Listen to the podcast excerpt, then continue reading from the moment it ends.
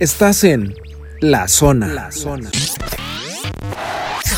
Hola, ¿qué tal? ¿Cómo les va? Espero que muy bien. Les saluda Roberto Uriel Torres en un episodio más de La Zona.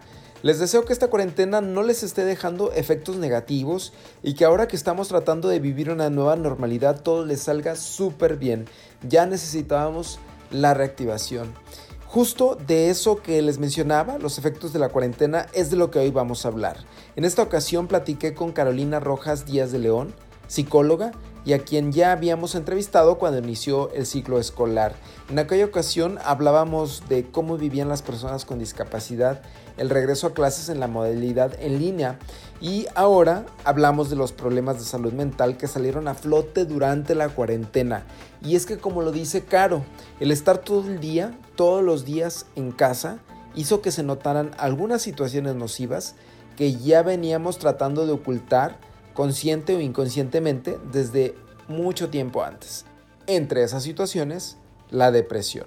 Pero escuchemos lo que nos dice Caro es muy interesante la reflexión que nos hace y las recomendaciones que nos hace para poder identificar estos problemas a tiempo. Y bueno, no olviden suscribirse a este podcast para que les llegue la notificación en cuanto subamos nuevo episodio. Carolina Rojas, Díaz de León, muchas gracias por estar de nueva cuenta aquí en la zona.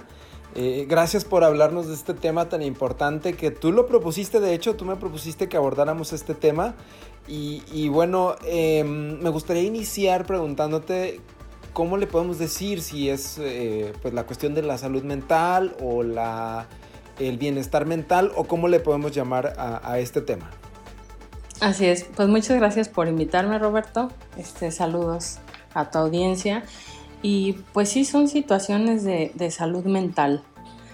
Eh, prácticamente eh, pasa algo que comentábamos en la conversación anterior, que ya existían una serie de situaciones, ya los seres humanos traíamos una serie de condiciones, pero con la pandemia vinieron a, brotar, vinieron a, salir, ¿verdad?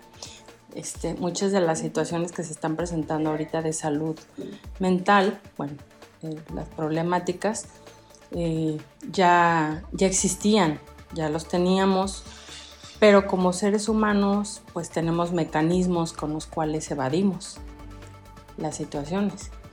Eh, yo eh, manifesté mi, situación de, depresión a nivel personal eh, ahorita en, la pandemia, pero no es generada por la contingencia.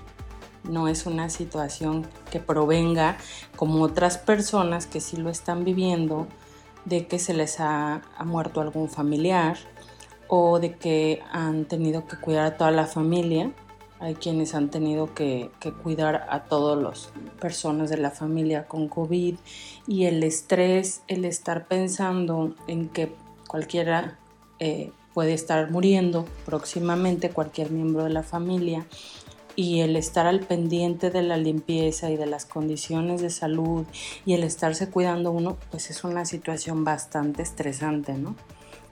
Entonces, eh, gracias a Dios, bueno, yo no he pasado por eso, yo no he tenido familiares tan cercanos eh, con esa condición eh, de salud por la cual yo tenga que estar preocupada, pero sí traía yo situaciones personales se dan de una forma en la que uno pues no se las imagina, ¿verdad?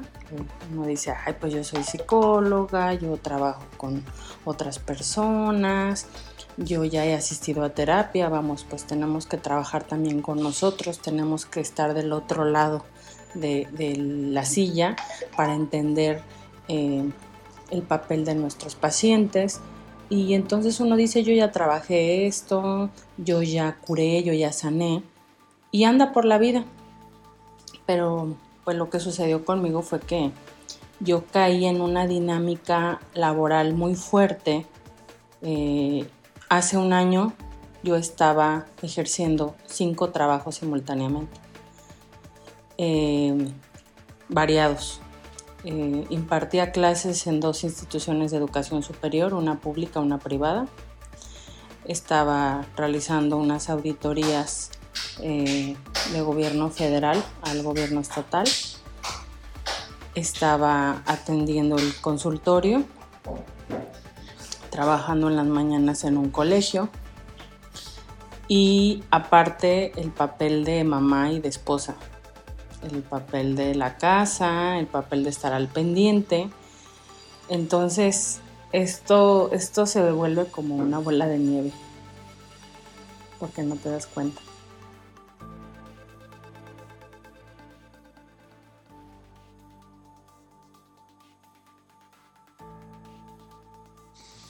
Eh, siempre he tenido dos o más trabajos. Porque eh, mi área de estudio es tan amplia y me he enfocado a tantas áreas que me satisface estar trabajando en el ámbito educativo, en el ámbito escolar, pero al mismo tiempo me, me falta y pido yo ese trabajo clínico con los niños. Pero la docencia también es algo que ya llevo ejerciendo más de una década. Entonces siempre lo había combinado desde antes de embarazarme, desde antes de tener a mis hijos. Aun cuando los tuve, yo, estaba yo iba con el portabebé, con mis hijos, y, mi esposo y yo hacíamos ahí el intercambio porque él también daba clases y, me pasaba la bebé y luego yo ya iba saliendo de clase y así ya, ya tenía yo esa dinámica. La cuestión aquí es que como tú, tú bien comentas, o sea, se empieza a hacer una bola de nieve donde uno empieza a entrar y de manera inconsciente no te percatas. Y, no me percaté, o sea, fui adquiriendo mayores responsabilidades, fui aceptando este, diferentes actividades.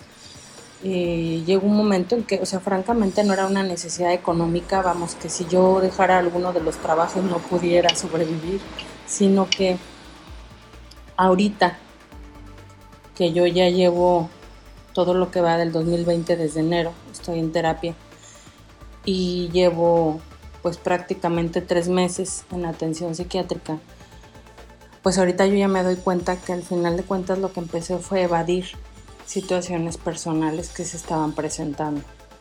Y entonces para no estarlas viendo, para no estarlas, eh, para no estar expuesta a esas situaciones, estarlas de alguna manera negando, pues yo me empecé a ocupar y ocupar y ocupar y entonces pues siempre estaba ocupado.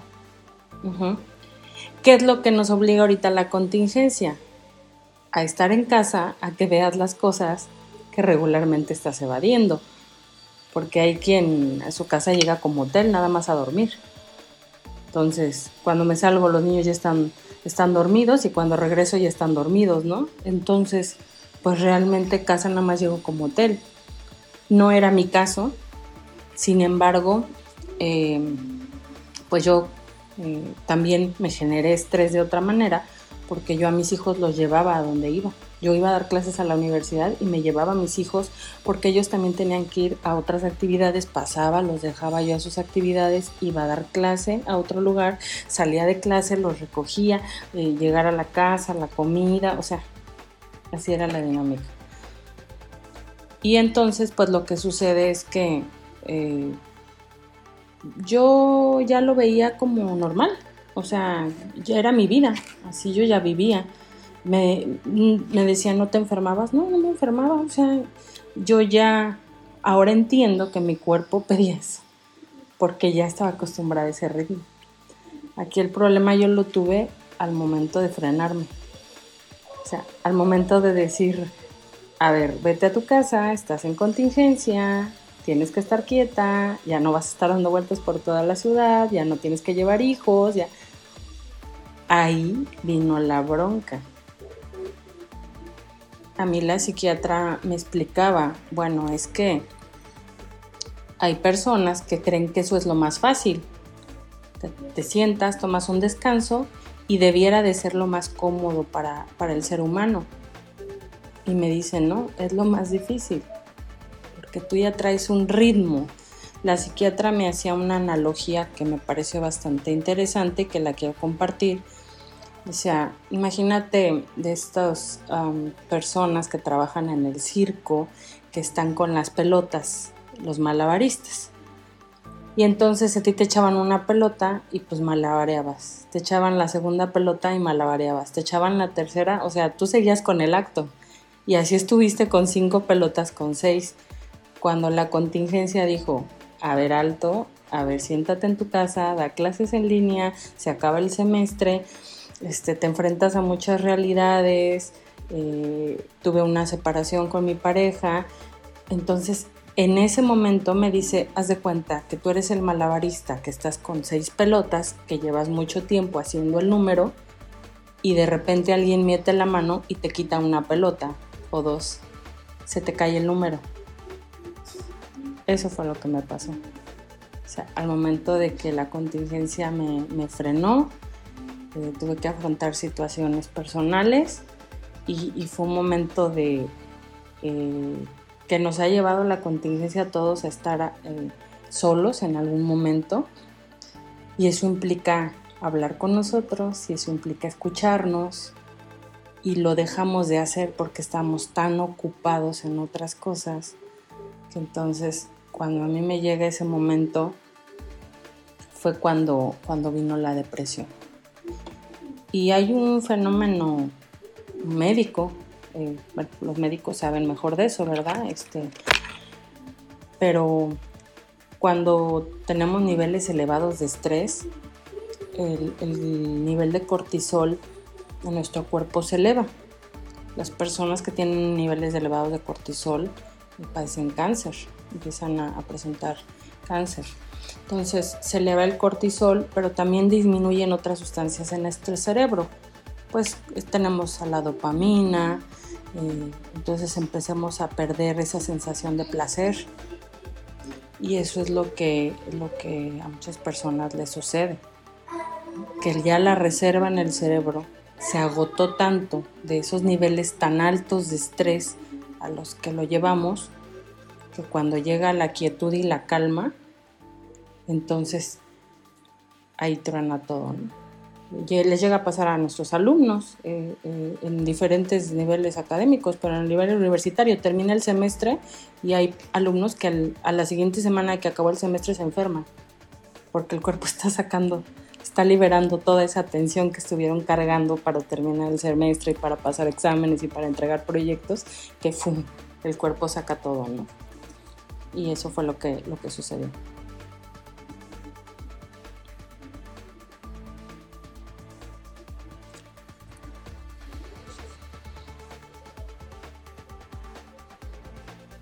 Así es, efectivamente. Aquí la cuestión y el primer paso, aquí es como las adicciones, hay que aceptar. Y tenemos una cultura en la que si bien pues las mujeres tenemos una tendencia a llorar, a gritar, como sea, pero pues tratamos de expresar nuestras emociones, en los hombres todavía no está muy bien visto, ¿verdad? Que los hombres estén llorando, que los hombres estén platicando de cosas íntimas. Entonces, pues para los hombres también es muy complejo hablar de esto, o sea, hablar de lo que sienten, hablar de lo que les está sucediendo, incluso pues ni siquiera lo identifican. O sea, cuando se empieza un tratamiento por esta situación, lo primero que hay que descartar son situaciones médicas, problemáticas. ¿Por qué? Porque está también la cuestión hormonal, está la tiroides, que pueden ser factores que intervengan. Y entonces, si yo llego con un psiquiatra, me da un medicamento, pero resulta que lo que me está generando este decaimiento no es una cuestión psicológica, sino es un problema de tiroides, pues entonces es lo que me tengo que atender. Entonces, eh, en mi caso, la psiquiatra cuando yo llegué con ella, lo primero que me pidió fueron cinco estudios diferentes, eh, precisamente considerando lo hormonal, la tiroides, eh, que si la menopausia, que si... Todo, lo médico es lo primero que se tiene que descartar siempre.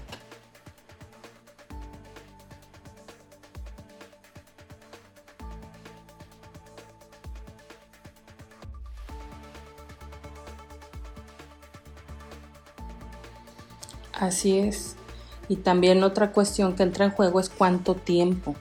O sea, ¿cuánto tiempo tú como ser humano tardas en darte cuenta y en aceptar que te sucede algo?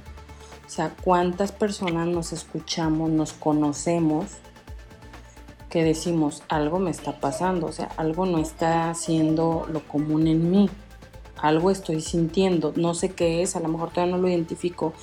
¿Y cuántas personas llevan años con una vida así esperando a que pues se acabe la vida o les dé coronavirus y se mueran?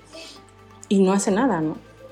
Entonces hay personas que pues ya están en una condición mucho más compleja, más complicada. Yo me empecé a dar cuenta porque viene la separación. Yo no me he divorciado todavía, estamos en terapia familiar, mi pareja y yo, y mis hijos. Entonces, eh, yo me vi en la necesidad de salirme de la casa. Mi pareja tenía depresión eh, se la diagnosticaron eh, varios meses antes que a mí. Y entonces yo con este estrés de los trabajos, de la separación, de la mudanza, de salirme sin quererme salir, porque es una persona a quien yo todavía amo, sin embargo eh, las circunstancias eh, me orillaban a que tenía que tomar yo esa decisión, ya por la familia, por todos, y por mí obviamente, el, sacar mis cosas de mí, de lo que era mi casa, porque pues yo soy la que tuve que empacar, yo despedirme de mi casa, de mis perros, sacar mi vestido de novia, o sea, fueron situaciones bastante complejas, bastante complicadas, porque llegas a la casa nueva y tienes que volver a sacar las fotos para acomodarlas, tienes que volver a sacar el vestido de novia para acomodarlo. Entonces fue enfrentarme a muchas situaciones que me llevaron a un tope en el que a mí me dieron dos crisis de ansiedad fuertes. Pero como tú dices, todo está ligado, tenemos que ir aprendiendo a conocernos. La primer crisis eh, pues me atendieron por teléfono mi terapeuta, me tuve que dormir mediodía, me temblaban las piernas, estaba mareada, me tuve que acostar, o sea, entré en una crisis. Eh, yo no caí en cuenta en ese momento, o sea, por qué era. Claro que sabía yo que pues yo estaba bajo circunstancias muy estresantes. Cuando viene la segunda crisis, yo lo que empecé a hacer mucho y que me ha ayudado es escribir. Escribir, empecé a llevar un diario, empecé a escribir todo lo del día, cómo me sentía, qué me pasaba, cómo amanecía, todo. Cuando a mí me da la segunda crisis y lo escribo y veo la fecha en el diario y lo reflexiono, caigo en cuenta en la fecha y me regreso a revisar cuándo fue mi crisis previa y fue un mes antes. Y cuando veo las fechas, era cuando cumplí un mes de que yo me salí de la casa. Yo me salí de la casa el último día de febrero. A mí me da la primera crisis el último día de marzo y la siguiente crisis me da el último día de abril. Eh, son situaciones y son mecanismos del cuerpo. Eh, es teoría, es psicología también. Gracias a Dios pues tengo las herramientas con las cuales yo me di cuenta que en mi mente estaba grabada esa fecha, para mí era muy dolorosa y entonces cada aniversario, cada mes, yo me ponía mal, pero yo no me había percatado de eso. Hasta que yo lo hago consciente y me doy cuenta escribiéndolo en el diario, cuando yo me percato y entonces digo, ah, me está pasando esto por esto, es un dolor, es el aniversario que me salí de casa. Al hacerlo consciente al siguiente mes ya no hubo crisis, las crisis se acabaron. Entonces, eh, pues como tú decías hace un momento, esto, esto tiene, tiene solución, sí, sí tiene solución, pero cuando ya están agotadas las sustancias en tu cerebro, las reservas, necesitas ya de un fármaco, necesitas ya de un medicamento, necesitas ir con un psiquiatra. Y sabemos que pues hay un tabú de ir con el psiquiatra, ¿no? Con el psiquiatra van los locos, con el psiquiatra van las personas que están mal de la cabeza. Entonces, pues ese ya es un paso. Y pues llevar tu tratamiento psicológico. O sea, el fármaco por sí solo no va a hacer nada. El fármaco tarda un tiempo aproximadamente un mes en empezar a estabilizar tu cerebro y en que esas sustancias que se estuvieron gastando y esas reservas vuelvan a cargarse. Sí, sí se empieza a sentir la diferencia definitivamente. O sea, yo llegó un momento en el que yo ya no quería estar aquí.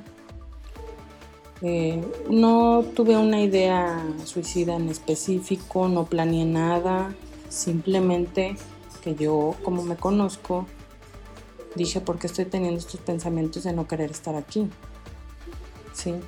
Y bueno, pues obviamente los platico con mi terapeuta y mi terapeuta me dice, pues ya la terapia eh, sola eh, no, es, no es suficiente y tienes que ir con psiquiatra para el fármaco. Entonces me recetaron un antidepresivo y una pastilla para dormir porque yo empecé a dejar de... Eh, bueno, dormía, pero me despertaba la noche, me daba insomnio y luego ya no podía conciliar el sueño. Y cuando dormía, pues mis sueños eran muy intranquilos.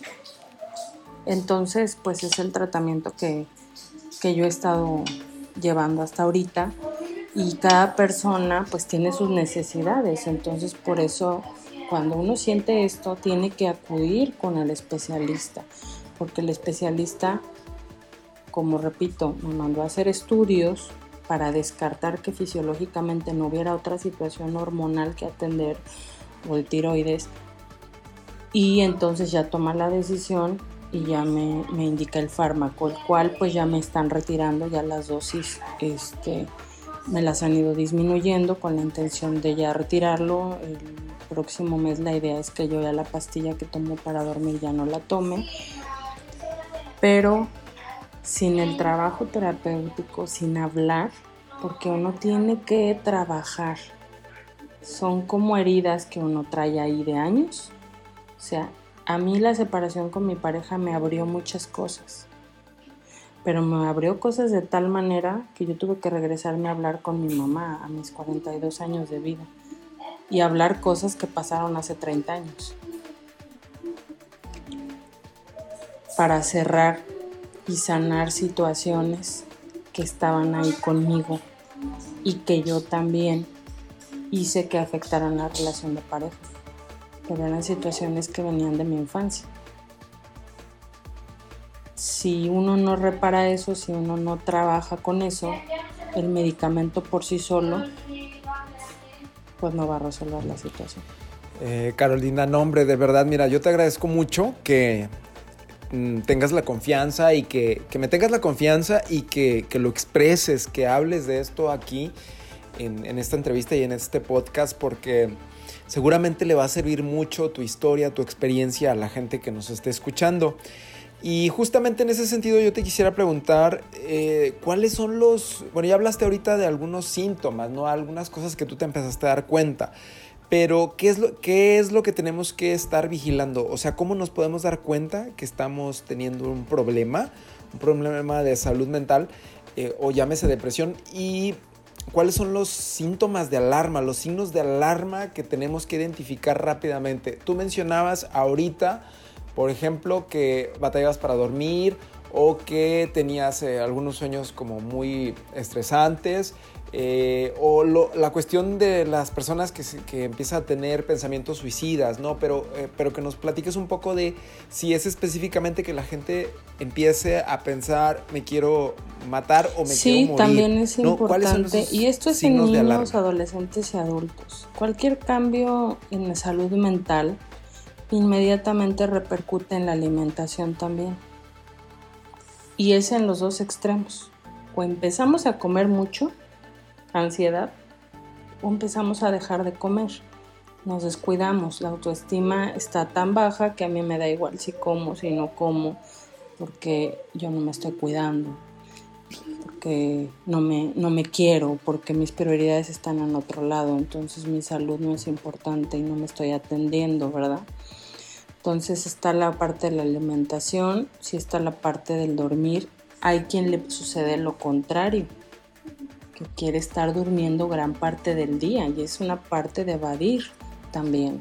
O sea, yo estuve evadiendo muchas cosas de mi vida, cargándome de trabajo y ocupándome en el afuera para no ver el adentro de mí.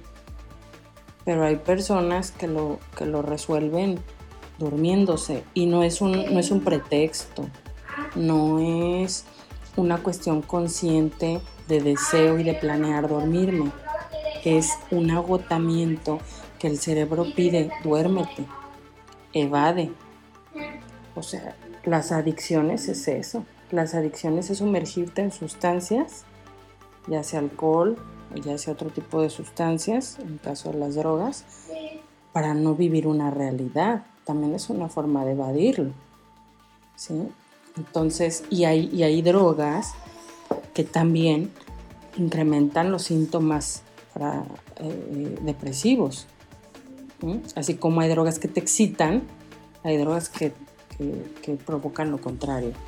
Entonces, eh, una característica también, para esto hay manuales psiquiátricos, está el, el DSM-5, que es la última versión del manual psiquiátrico que se usa a nivel internacional, y el CIE, son los dos manuales que, que indican a nivel mundial o que traen puntualmente los indicadores para que un psiquiatra eh, pueda discriminar si una persona tiene depresión o no la tiene y aparte si es una depresión fuerte, si es leve, si es profunda y por cuánto tiempo ha tenido la persona los síntomas. Entonces, dentro de esas categorías que marca el manual, pues también eh, una situación clave es la falta de placer, la pérdida del placer. O sea, yo disfrutaba, eh, por poner un ejemplo, em, pasear a mi mascota y ahorita no me quiero ni parar a servirle las croquetas. O sea, le doy porque, es más, ayer no le di de comer, por ejemplo, ¿no? A mí, ¿qué me pasó? Eh, yo no sentí tanto la pérdida de placer, lo he platicado con otras personas que tienen depresión y sí, si pierden pierdes el placer de estar hasta con tus seres queridos. O sea, no disfrutas estar con tus papás, no disfrutas estar con tus hijos. Es una realidad. No es que dijéramos, ay, es que esta persona está de malas, ay, que sangrona, ay, no quiere. No, es que no lo sientes.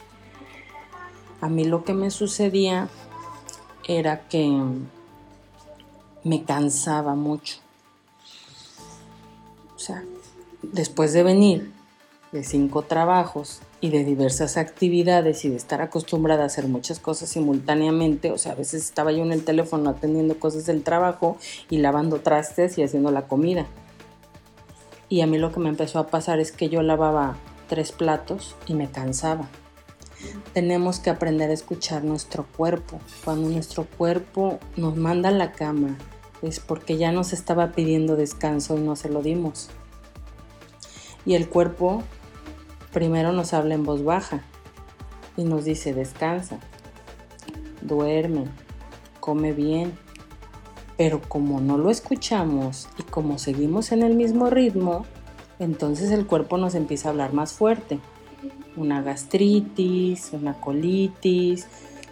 Pero como no escuchamos como no hacemos caso, entonces la forma en que el cuerpo dice acuéstate y descansa es tumbarte en la cama. A ese grado llegamos. Yo lavaba de verdad tres platos y empezaba a bostezar y era un cansancio impresionante como si llevara una jornada de 48 horas continuas como policía, ¿no? Y yo decía, bueno, ¿cómo es posible? Y yo me desesperaba conmigo. Dice, como si, si no he terminado de lavar los trastes y antes hacía más cosas y ahorita hago poquitas cosas y ya me canso. Y la instrucción fue, sí, médicamente vas a hacer pocas cosas, te cansas y tienes que escuchar tu cuerpo como no lo escuchaste antes y descansar. Y luego te paras y lavas otros dos vasos y si te cansas te sientas y luego si puedes más tarde lavar la ropa y ya no puedes llevar el mismo ritmo de hacer todo como lo hacías antes. En los hombres eh, también se llega a mostrar la irritabilidad. Están muy irritables, se alteran por todo, están enojados. Y ese es un síntoma también.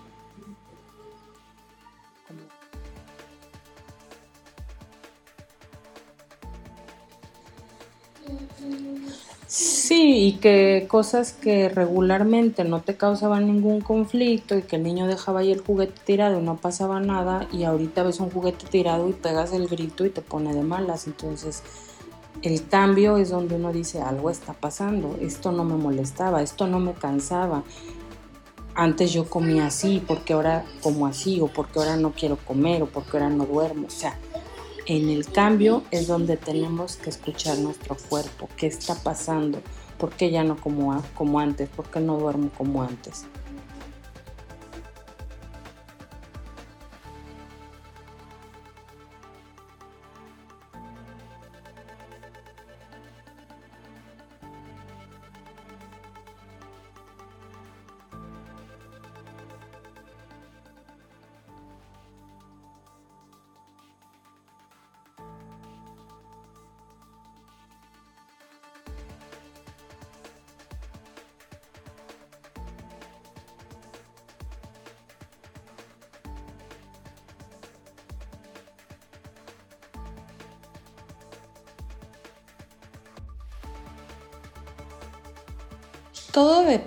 Depende, del grado, como yo comentaba hace un momento. hay personas que igual ya tienen mucho tiempo con esa situación. Entonces llega un momento, llega un punto en el que ya no es nada más la idea suicida, ya es el intento. O sea, ya el querer atentar contra su vida. Y ahí sí llega un momento en que se hacen corresponsables a la familia. ¿Quién está responsable de ese hijo, de ese hermano, de ese papá, de esa mamá? Y entonces eh, ya se tiene que notificar al área de salud. Se pide que te dirijas con la, la persona, o sea, aquí no importa si tiene tu edad o es más grande que tú, pero vamos, si estás viviendo con la persona y tú ya te percataste que ya tuvo intentos por atentar contra su vida, entonces tienes que ir a un área de urgencias de un hospital y notificarlo y llevar a la persona, ya sean cortadas, ya sea lo que, lo, lo que haya sido, pero se tiene ya que notificar por eso hay personas a las que también pues llegan a, internar, ¿verdad? Pero pues sabemos como todo, o sea, es difícil, no puedes estar obligando a, las personas cuando son mayores de edad, tienes que hacerlas responsables. Tú puedes estar supervisando si la persona eh, se tomó un medicamento, si está siguiendo este, sus citas médicas y todo pero al final pues ningún adulto puede hacerse cargo de otro adulto. Eh, el evadir las cosas es una falta de responsabilidad y entonces hay que hacer responsable a ese adulto. También tenemos que trabajar en esa cuestión. Oye, y ahorita que lo mencionas, el, hecho de, de, pedir ayuda y acudir a las instituciones médicas esta cuestión de la salud mental, la cuestión de la atención psiquiátrica y psicológica, está contemplada, por ejemplo, en el Seguro Social o en, los centros de salud pública, porque me imagino que debe ser cara la atención, o sea, una consulta con un psiquiatra. Eh, hay gente que en mayor o menor grado debe tener las posibilidades de pagar una consulta, ¿no? Y de pagar tratamientos y demás. Pero puede darse el caso también en, en familias o en personas que tengan alguna, algún contexto socioeconómico que no les permita pagar una consulta de un especialista, de un psiquiatra. Todo esto también se contempla en el IMSS o en, o en los centros de salud pública estatales o federales. Sí hay los servicios, o sea, sí existen, pero no son suficientes. O sea, el recurso no es suficiente eh, para darnos una idea, por ejemplo, bueno, yo estoy ahorita radicando en Ciudad Victoria, Tamaulipas. Y aquí tenemos en la ciudad eh, una clínica del Seguro Social, es en donde están los especialistas y es la única para toda la ciudad. E incluso se atienden a personas de ejidos aledaños. Solamente es un psicólogo el que atiende se ha peleado porque se abran más, más puestos, más plazas, para, tener más psicólogos. Entonces, un psicólogo para atender a toda la ciudad y además a quien venga de los ejidos es bastante complejo. O sea, es imposible. Eh, efectivamente, sí, porque además este, ya la cantidad de situaciones que ha de atender pero se vuelve bien complejo el tema, Roberto. Esto da para otra charla porque eh, definitivamente muchas situaciones eh, que tienen que ser ya abordadas de manera integral, eh, como la diabetes, como la hipertensión, en donde ya no se trata nada más de ir a las citas médicas, y que me den mi seguimiento, sino que tienen que ser atendidos por un equipo interdisciplinario en donde tiene que haber un nutriólogo, donde tiene que haber un psicólogo. Eh, se ha constatado y hay investigaciones en donde eh, personas diabéticas no siguen los tratamientos porque quien boicotea los tratamientos de muchos diabéticos es la misma familia. Llega la familia con el refresco y lo pone en la mesa, trae los dulces. Y entonces la persona que está haciendo el esfuerzo por llevar una dieta, por no consumir lo que le da tentación, los demás no se solidarizan y al contrario, vienen y traen las cosas que saben que el diabético no debe de consumir. Entonces, el psicólogo debería estar presente en muchas áreas y trabajar de esta manera interdisciplinaria. Sin embargo, no es posible porque no hay la cantidad de psicólogos para atenderlo. Y además pues por cuestiones de presupuesto y pues por muchos muchos temas verdad en el, contexto de, salud. Eh, sí hay algunos centros especializados eh, por ejemplo en lo que es trabajar adicciones en lo que es, es de salud mental centros más pequeños a nivel de gobierno federal por ejemplo, tenemos los centros de integración juvenil, tenemos los UNEMES y entonces se ha tratado de subsanar con esos centros un poco este tipo de situaciones que absorben de problemáticas de salud mental, de adicciones, a nivel de prevención y a nivel de atención. A mí me impacta, bueno, yo he revisado estadísticas, por ejemplo, de suicidio en México y los suicidios, además de que han aumentado en número de personas, han disminuido en edad. antes decíamos, no, pues se suicidan las personas de 20 años, pues se suicidan los de 18 años, no, pues tenemos suicidios de 11 años, de 10 años. Entonces han disminuido las edades. Siendo franca, no me he metido a, no soy especialista en, en el tema y no me he adentrado mucho a ver qué tanto se ha investigado en esas edades, pero las estadísticas del INEGI, todavía la que publicaron el año pasado, eso indicaba que ha disminuido la edad de las personas que se, que se suicidan y aumenta la cantidad de personas que se suicidan. Entonces, pues sí se intenta subsanar y a nivel preventivo, pues sí me impacta porque me doy cuenta que todas estas instituciones federales eh, Anteriormente, cuando hacían sus campañas, las dirigían adolescentes. Posteriormente, empezaron a dar charlas en las secundarias. Posteriormente, daban pláticas en las primarias. Ahorita se están dando pláticas preventivas en preescolar. ¿Eso que nos indica? Que nos tenemos que regresar.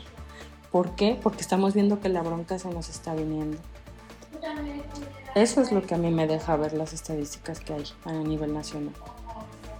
Pues qué preocupante, qué preocupante, pero eh, pues siempre podemos sumar, ¿no? Para que esto vaya, cuando menos, pues vaya generándose la conciencia, ¿no? Entre la gente y que, y que pidan ayuda a tiempo. Oye, Caro, pues yo creo que para ir cerrando, no sé si, si nos haya faltado algo. Este, yo preguntarte pues cómo estás, yo veo que, o entiendo que ya estás mejor, ¿no? Que cuando, que cuando te diste cuenta del problema y cuando iniciaste el tratamiento, este, creo que estás muy bien, pero ya tú me dirás. Sí, pues obviamente es algo que vas sintiendo los cambios, pero todo está en virtud también de querer hacer las cosas. No es fácil. Y no es fácil porque, como yo le decía hace un momento, la pastilla no es la solución. O sea, el fármaco apoya, pero tienes que meterte a la oscuridad de tus monstruos y regresarte a abrir heridas que hay ahí de hace tiempo y abrir la herida, echarle limoncito, alcoholito y volverla a coser. Y eso no todo el mundo se avienta, ¿verdad?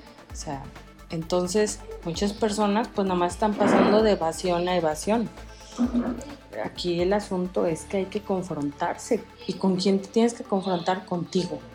O sea, no te puedes seguir engañando tú mismo, no estás engañando a nadie más más que a ti mismo. Y esa es la parte más dura.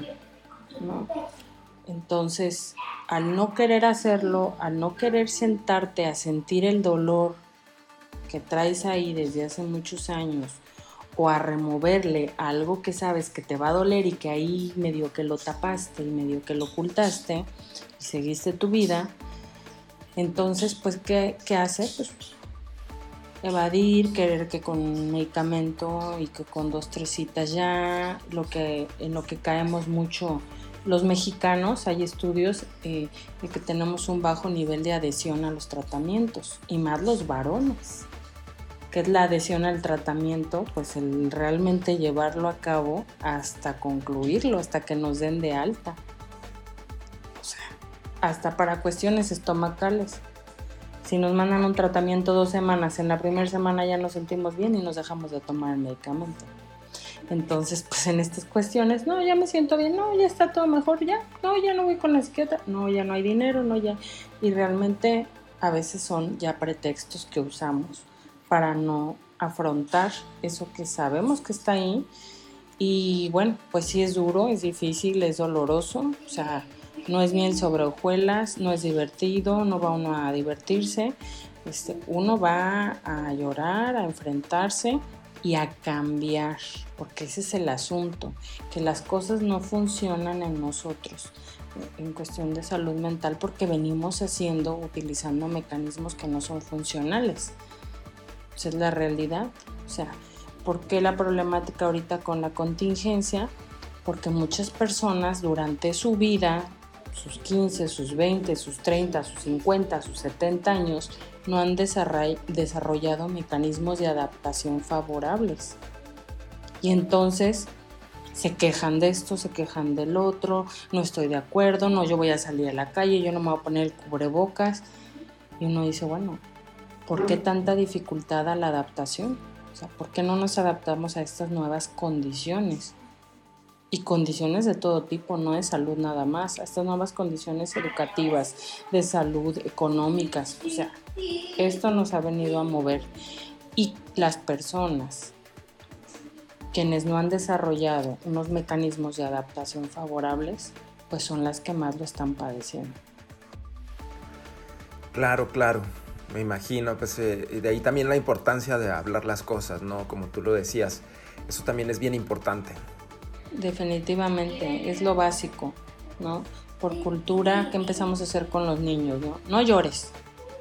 Pues el niño se cayó, le duele, o sea, ¿por qué no va a llorar? Entonces empezamos a enseñar, no, la represión, ¿no? Es que tú eres hombre. Eh, no, no, no, no hables mucho de esas cosas. Y empezamos a estigmatizar en las familias temas de los cuales no se hablan, cosas que se ocultan, situaciones. Y entonces a lo que se nos va enseñando culturalmente, pues es a callar, callar, callar.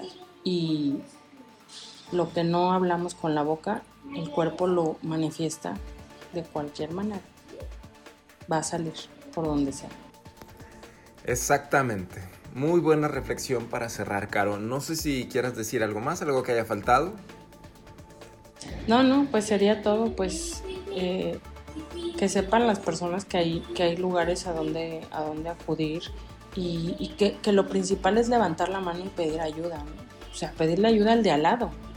Ya el de al lado verá si, si, si agarra la sección amarilla, si busca en internet, si se mete, pero el levantar la mano y decir, yo ya no quiero estar aquí en el mundo, o ya he estado pensando en terminar con mi vida, o yo ya no quiero estar aquí, o yo ya no quiero sentir esta situación, o sea, no quiero sentir este dolor y el no querer sentir este dolor es, ya no quiero sentir ni el dolor y a veces ni el placer.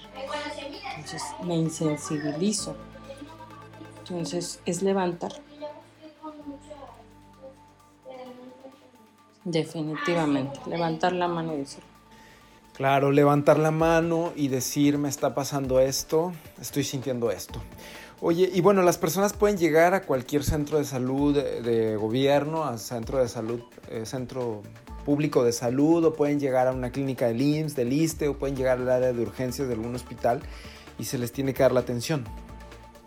Sí, sí, definitivamente. Y más si la persona pues ya atentó contra su vida. O sea, esa sí es la parte primordial porque si ya, ya hay intentos, o sea, ya no, ya no se queda en idea, ya no nada más es la parte de, de estoy pensando o estoy sintiendo, es que ya estoy actuando. Nuestros pensamientos nos llevan a acciones. Y cuando los pensamientos se nos salen de control, pues las acciones también se nos pueden salir de control. Entonces necesitamos a alguien que nos oriente y que nos ayude para controlar nuestros pensamientos también Muchas veces nos enfocamos tanto en el pasado o en el futuro, que el estar pensando en el futuro, en lo que va a pasar, en, lo, que el día de mañana nos depare y, que si voy a volver a tener trabajo y que entonces nada más con, compensar las cosas ya me está generando ansiedad. Y si me estoy regresando al pasado y estoy viviendo y reviviendo algo lo cual ya pasó, y no le doy solución y tampoco lo trabajo, pues no tiene sentido. Entonces estoy, voy, vengo, voy, vengo y no estoy viviendo en el aquí y en el ahora. Esa es la parte importante también aprender, es, es parte de lo que yo he aprendido. Yo vivía mucho pensando en, qué va a pasar y en mañana y vamos a planear el próximo semestre y, y el próximo año y proyectos y sí, pero también dijeron, a ver, a ver, a ver, ubícate en el hoy, en ahorita, porque ahorita con la situación del coronavirus no sabemos ni qué pasa el próximo mes, ¿no? Entonces, viene un desgaste en tu cerebro en estar pensando en algo que ni siquiera sabes si va a pasar. Claro, hay que romper esos ciclos y hablarlo, ¿no? Sobre todo, pues externarlo. Muchas gracias, Caro, muchas gracias por tu por tu colaboración y por aceptar platicar con nosotros aquí en la zona. Sí, de nada, Roberto. Pues saludos a tu audiencia y muchas gracias por el espacio. Bueno, y luego le seguimos porque estos temas de verdad que son bien importantes y bien interesantes. Te agradezco mucho la participación, Cara. Gracias. Estás en La Zona. La Zona.